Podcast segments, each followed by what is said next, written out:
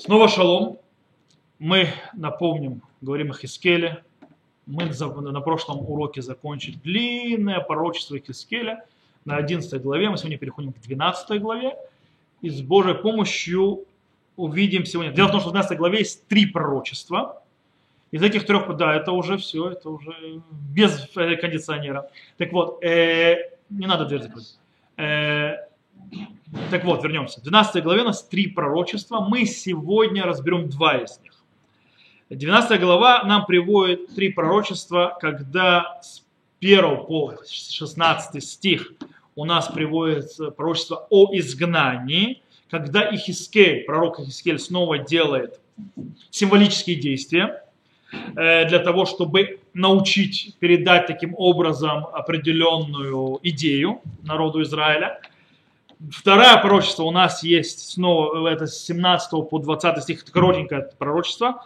Там Хискель получает заповедь от Всевышнего сделать еще одно символическое действие, в принципе, быстрая и, скажем так, еда в страхе и в переживании, называется, скажем, неспокойная еда, э, которая, в принципе, опишет, э, покажет, что ожидает Иерусалим во время осады.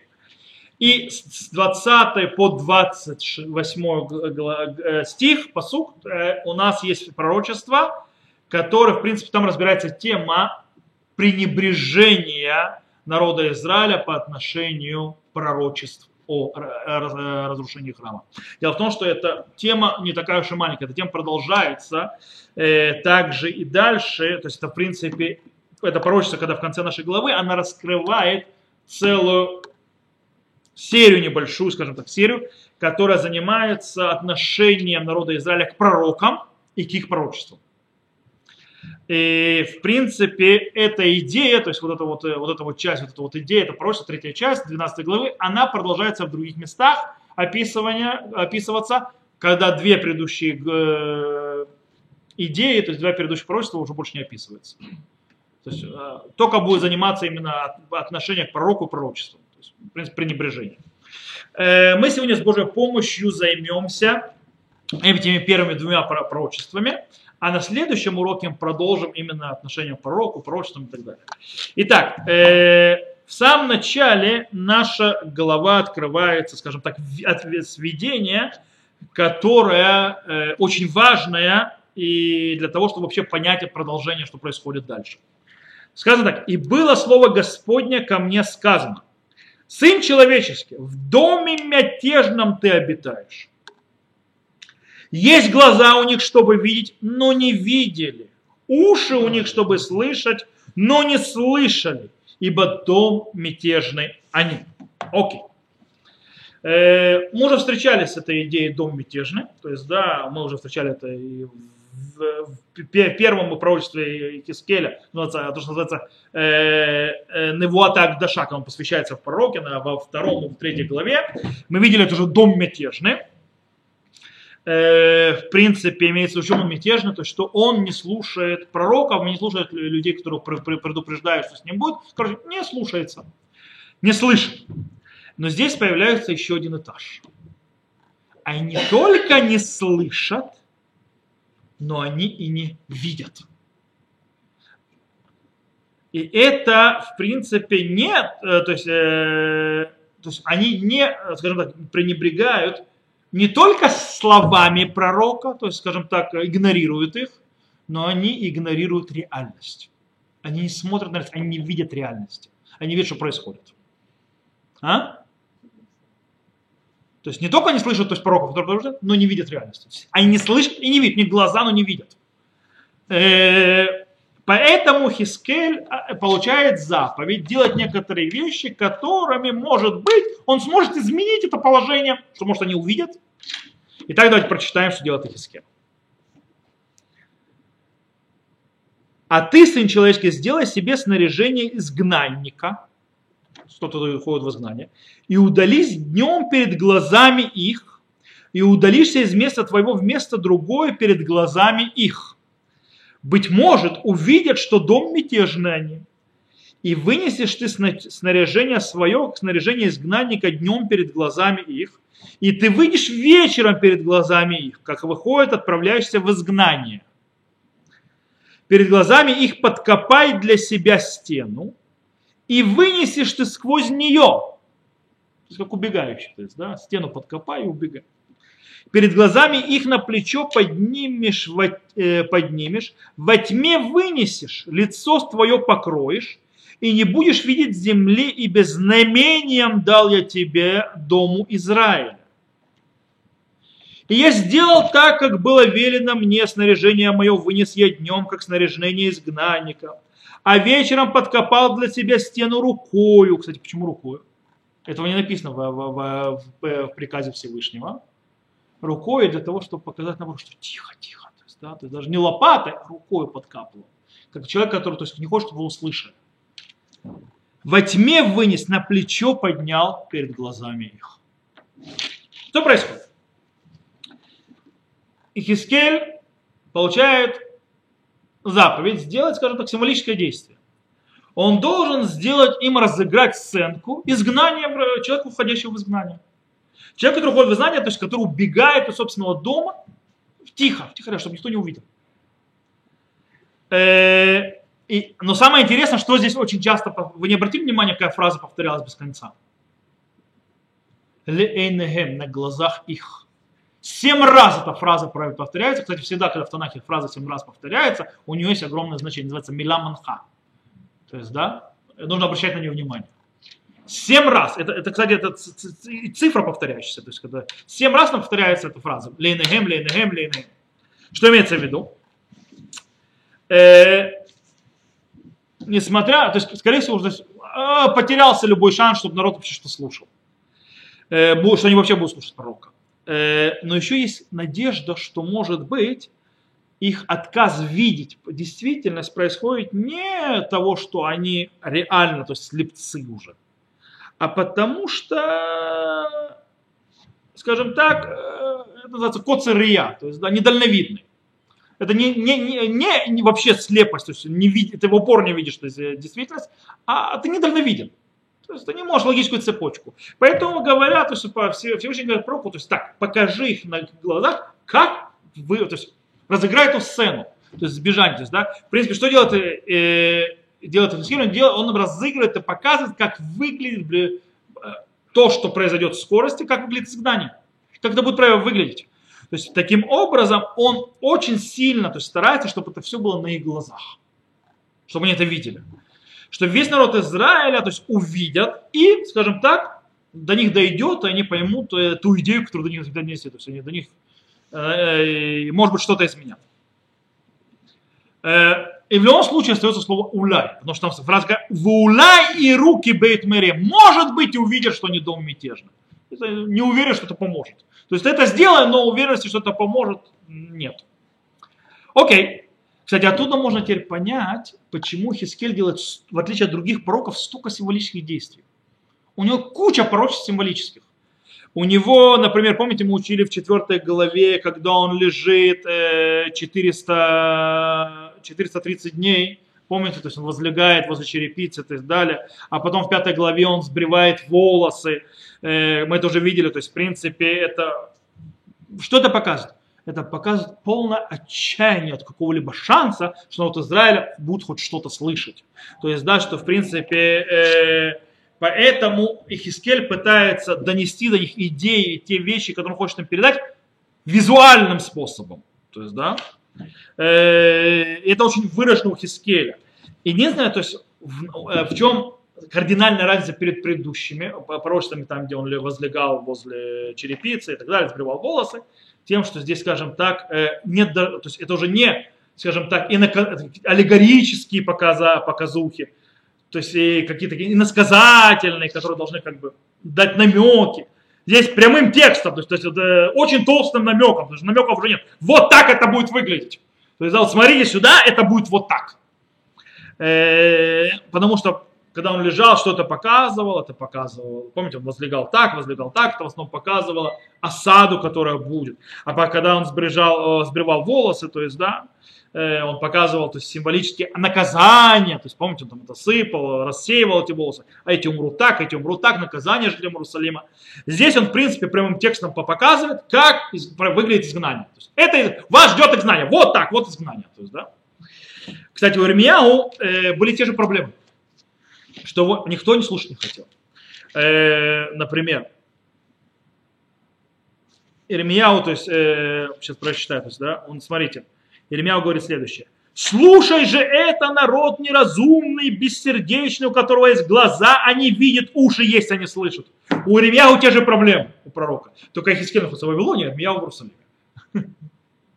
И Хискель-то видит все эти видения через, э, из Вавилона, а Иеремьяу в Вавилоне, в Иерусалиме пытается им мозги, мозги то есть, вправить.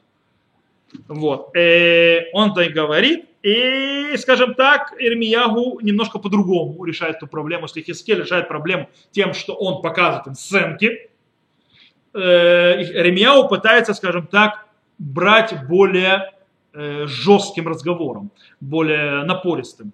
Например, то есть, если мы прочитаем дальше. «Меня ли не боитесь, сказал Господь, предо мной ли не трепещете? Ведь я положил песок границей морю законом вечный, который оно не переступит.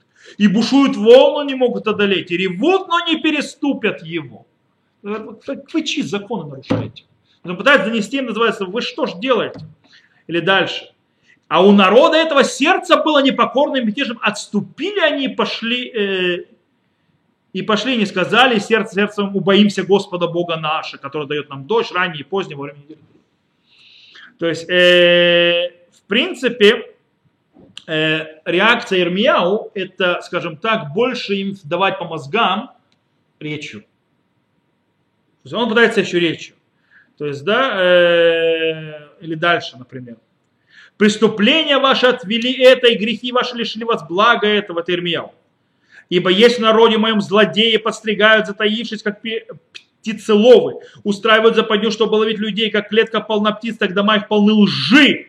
Поэтому вознеслись и разбогатели, разжирели, растолстели, приступили, при, приступили меру злодеяний, не судили тяжесть судом праведным, тяжесть сирот, что благоденствовали они, э, и правосудие бедным не вершили. За это ли не накажу, сказал Господь, и такому ли народу не отомстит душа моя? То есть он пытается им, скажем так, вставить мозги словами. Хискель уже отчаялся. То есть по, по Хискелю он уже отчаялся от этого. Бесполезно разговаривать, там не с кем говорить. Э, по этой причине он пытается им показать видение, которое может быть то есть, на них больше повлияет. Знаете, люди, которых слова не влияют, есть, хоть бы если не увидят, больше них влияет. Э, так вот, Ихискель, тот процесс, который он делает, то есть как бы вот этот изгнанник, который выходит из своего дома для того, чтобы уходить в изгнание, этот процесс происходит, в принципе, сутки почти. Он начинает его постепенно, то есть он еще днем начинает вытаскивать снаряжение, которое ему нужно для того, чтобы пойти в изгнание.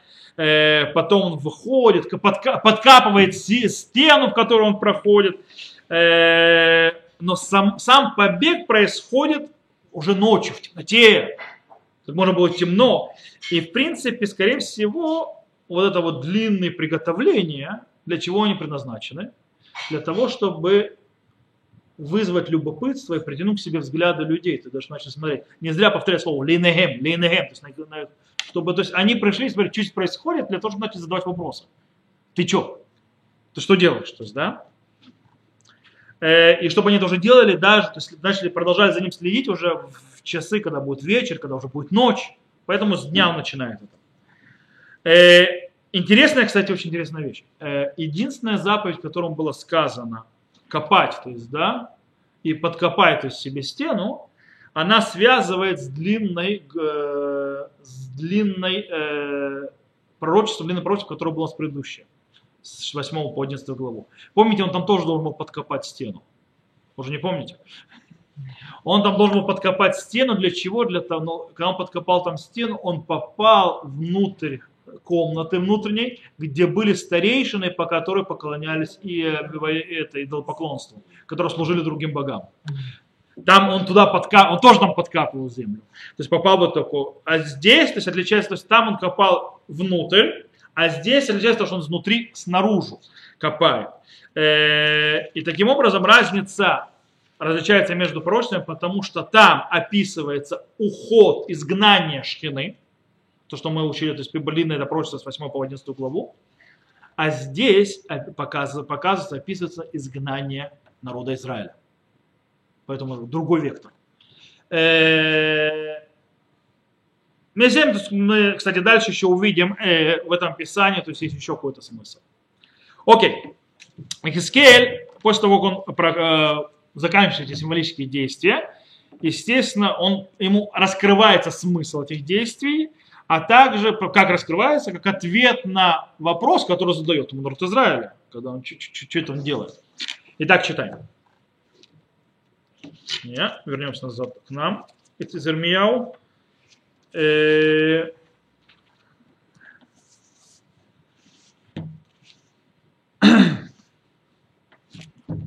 И утром, и утром было слово Господня ко мне сказано. Сын человеческий, уже не сказал тебе дом Израиля, дом мятежный, что ты делаешь?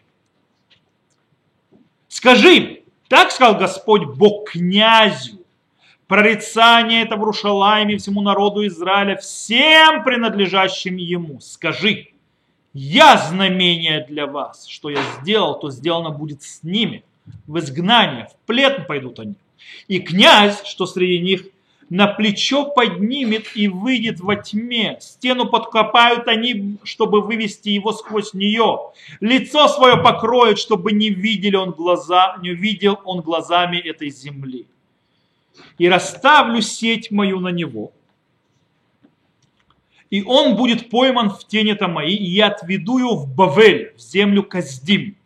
И, его не уви... ее не увидит, и там умрет и всех о загружении его поспешников, и все войска его я развею по всем ветрам, и меч я обнажу во след им. Окей?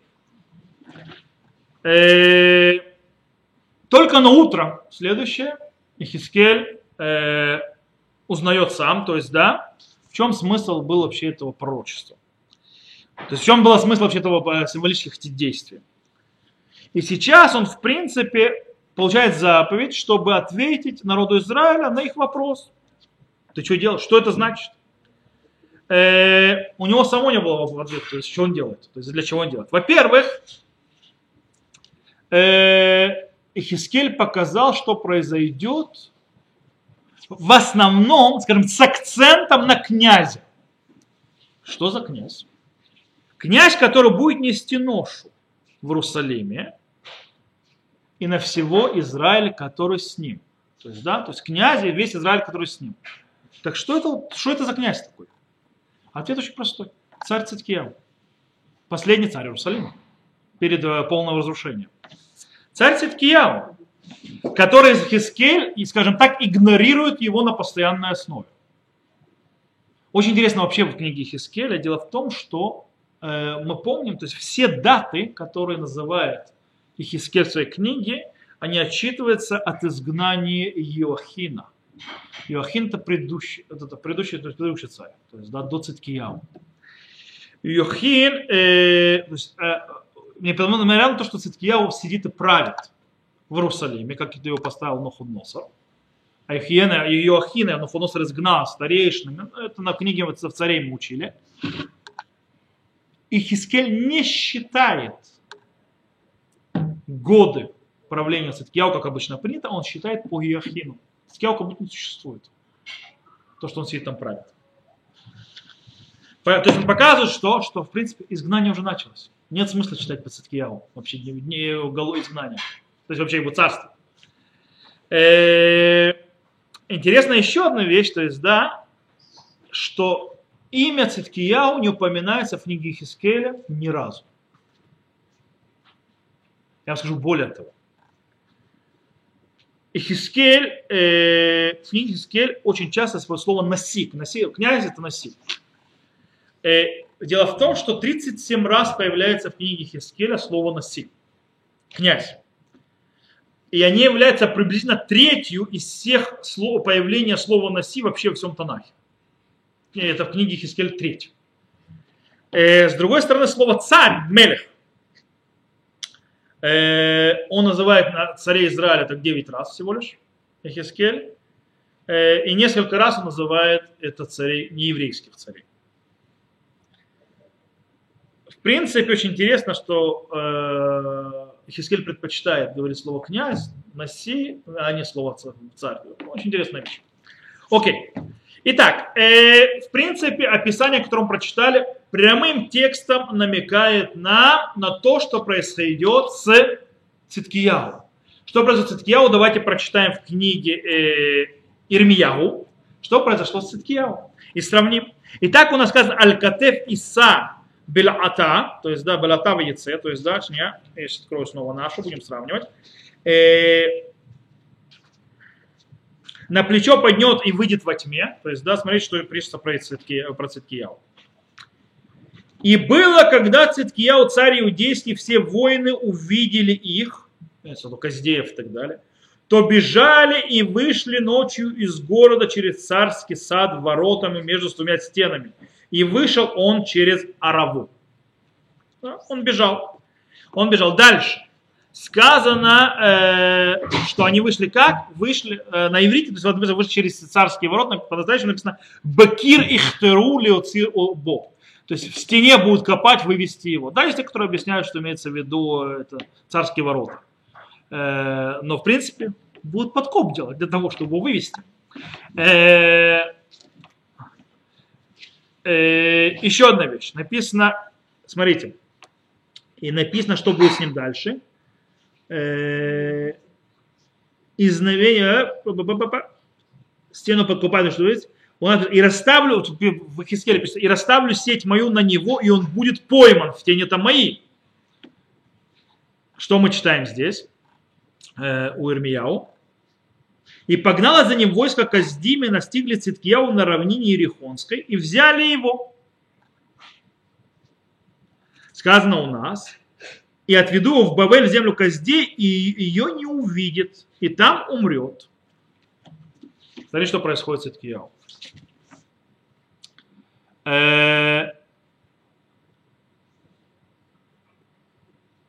И взяли его и привели к Новохуднена, царю, царю Бавельскому в Ревлу, в страну Хамат. И вынес ему царь приговор. И зарезал царь Бавельский сыновей Циткияу на глазах у него. Страшно точно сделал в Ривле. И всех знатных людей зарезал царь у него, э, Бавельский. То есть у него все на глазах он это делает. А Циткияу он выколол глаза. И заковал его в оковы, чтобы отвести его в Бавель. Сказано, а земли то его не увидит. Князь, то есть, да? Он ему выколол глаза, земли он то не увидит. Его привели в Вавилон. Он там умрет, но земли не увидит. Было непонятно, что так Искель говорит. Когда мы читаем Урмияу, как, что произошло с Кияу, он был приведен в Вавилон, но земли то не увидел, потому что ему Навуходоносор до этого выколол глаза. Кстати, это интересно еще намек, то, что показывает на что. То есть, да, это показывает на то, что в чем символика вообще выкалывания глаза. Что вы не видели э, то, что вы должны были видеть. Зачем тебе глаза, если ты э, очевидного не видел? То есть вот это вот на глазах у него убили его детей, то есть это было очевидно, которое к чему это приведет. Выколол ему глаза, ты вот очевидно видите, глаза не нужны. То есть, в принципе, это символика. Это что описывает Хискель. Хискель описывает, что произойдет с Иткияу, и с ним со всей народ Израиля. В конце э, Хискель говорит еще об одной вещи на конце этого пророчества, которая выглядит как будто она противоречит тому, что он видел в предыдущем пророчестве. Давайте прочитаем. Э, сказано, и узнают они, что я Господь, когда я рассею среди народов и развею их по странам.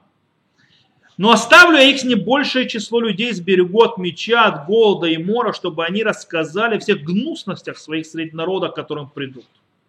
И узнают, что я Господь. Что здесь происходит? Мы говорили посреди э, большое этого пророчества с 8 э, по 11 главу, особенно в ее посредине, в 9 главе, что в Иерусалиме, то есть в том представлении, что там, помните, эти люди, которые пройдут через, э, через Иерусалим, уничтожая, уничтожая его, кто там умрет в, в голоде, кто в море и так далее, что в принципе никто не останется. То есть все, кто в Иерусалиме, умрут. И э, все, что останется народ, мы видели в этом большом пророчестве предыдущем, что все, кто остаток народа Израиля, это будет те, самых Искель орет, то есть, да, ты не оставишь ни остатка народа Израиля. И мы поняли на прошлом уроке то, что мы говорили, что остаток Израиля где будет? в Вавилоне, те, кто уже в Вавилоне. Э, э, это то, что получается. Ну, а у нас что мы читаем? Э, что, что далеко не все погибнут, часть погибнет, а часть идет в изгнание. Что здесь происходит? То есть это несоответствие, то есть одного просто к другому. Как можем ответить на, как мы можем ответить на это? В принципе, ответ написан сразу. В этих же стихах мы увидели ответ.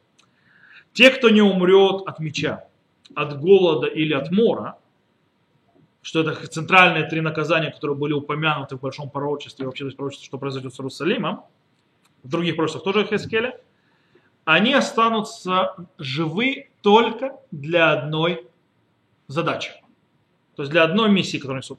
Леман и сапру коль тавотехем багуим ашер баушам.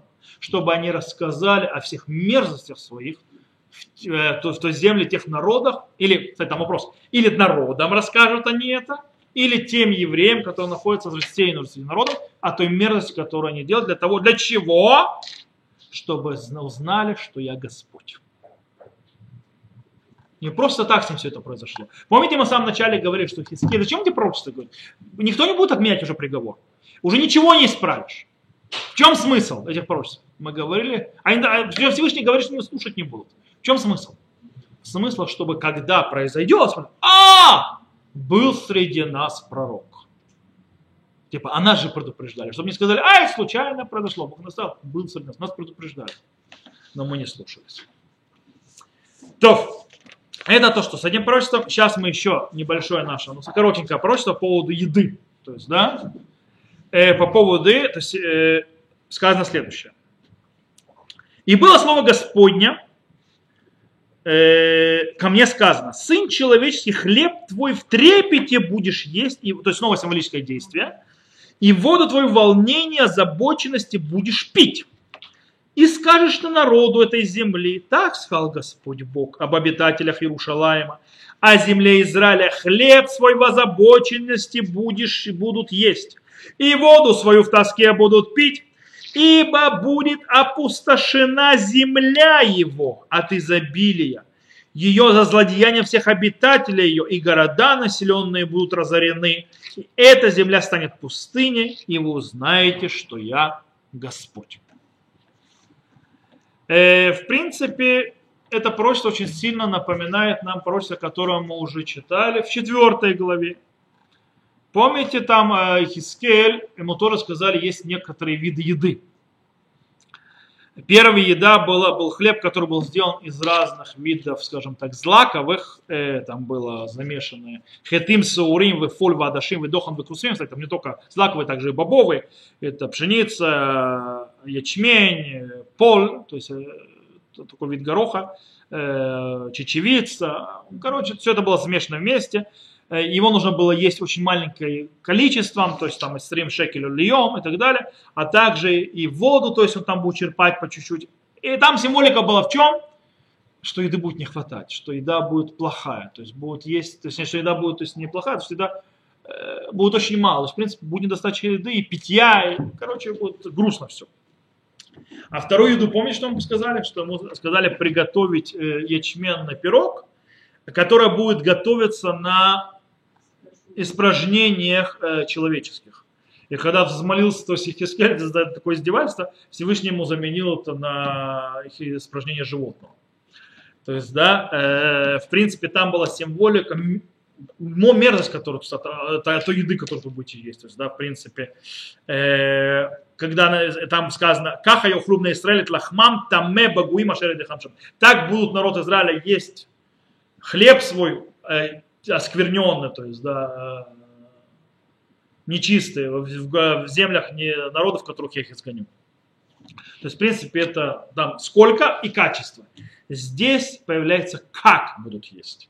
Там было сколько, мало и качество еды. Здесь будет как. И они будут есть, то есть, в принципе, здесь э, имеется в виду, что как они будут есть, они не будут есть в спокойствии даже ту гадость, которую они будут есть, это, у них не будет спокойствия, у них не будет нормальности. То есть, да, бараш тухаль миемеха баригзавы дагат иштей. То есть, если по-русски, э, э,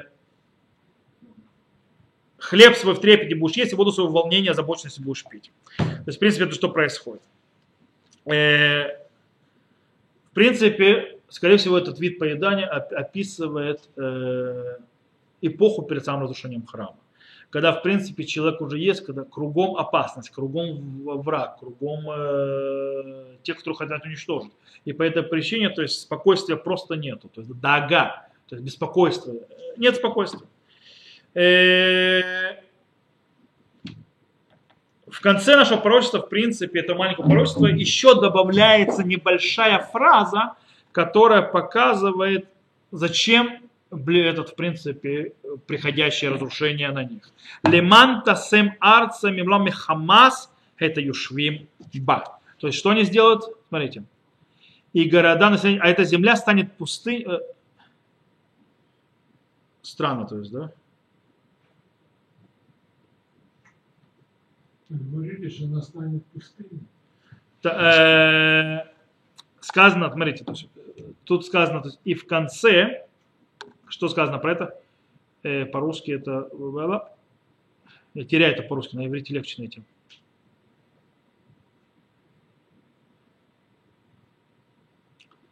Она станет пустыней и так далее.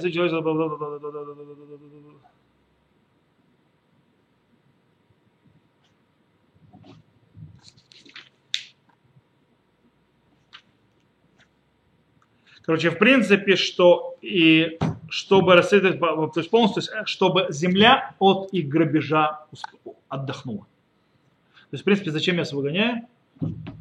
Чтобы то, что вы здесь натворили, называется земля отдохнули. Кстати, возвращает нас в книгу Ваикра.